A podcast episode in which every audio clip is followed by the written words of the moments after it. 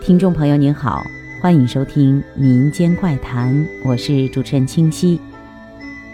朋友前几天给我讲了一个画魂的故事。朋友小时候家住农村，那个时候家里比较穷，两间瓦房，几亩薄田，生活很是艰辛。那种生活是我们这个年纪的人感受不到的。朋友那个年代比他家生活还苦的比比皆是。朋友那时候十几岁的样子，已经上初中了，马上就要面临高中升学考试。朋友的爸爸为了让他好好的复习功课，费了很大的力气，在两间瓦房的边上加盖了一间小屋。新房建成以后，把朋友乐坏了。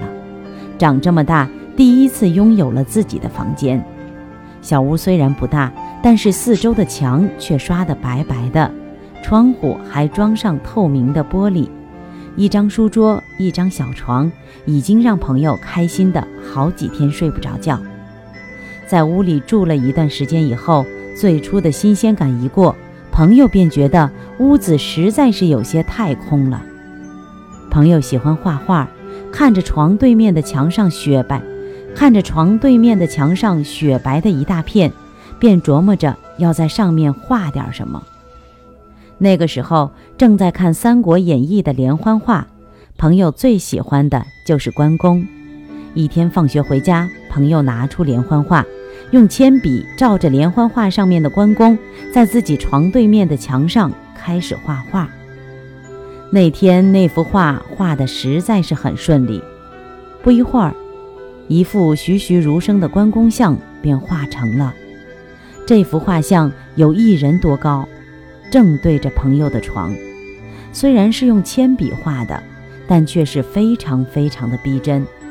画中关公提着他的大刀，两眼正视前方，不怒而威。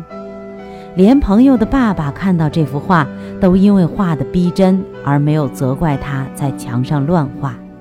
画成的当天，朋友躺在床上，怎么看怎么觉得这幅关公像实在是太逼真了。特别是关公的眼睛，不管他躺在床上的哪个角度，都感觉关公的眼神能看到他。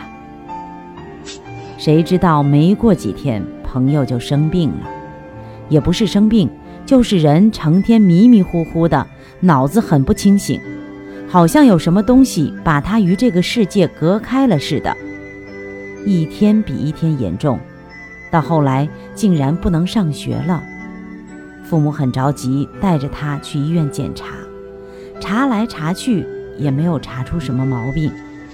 最后没办法，母亲带着他找到镇里的一个神婆，让神婆看看。谁知道还没走进神婆家里，神婆就出来了，态度很凶地说：“对神灵不敬的人，我不看。”说完就把母子俩赶了出去。回到家里，病仍然一天比一天重，朋友基本上都不清醒了。突然有一天，朋友迷迷糊糊地想到自己画的关公像，难道是那幅画的原因吗？于是。趁家里没人，朋友拿着小刀，晃晃悠悠地跑到小屋，打算把关公像用小刀刮掉。小刀刮起来实在费劲，朋友跑到邻居家，悄悄地拿了一些石灰回家，拿水调稀，直接用手就开始把关公像糊起来。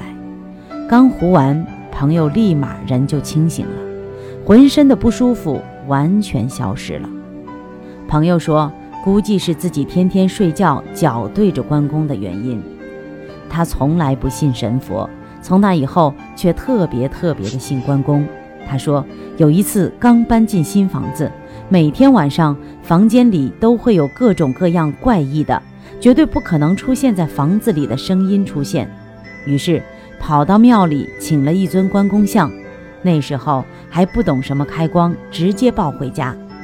拿回家放在客厅的冰箱上面，结果那天晚上那些乱七八糟的声音全都消失了。朋友说，自从那以后，对鬼神便有了敬畏之心。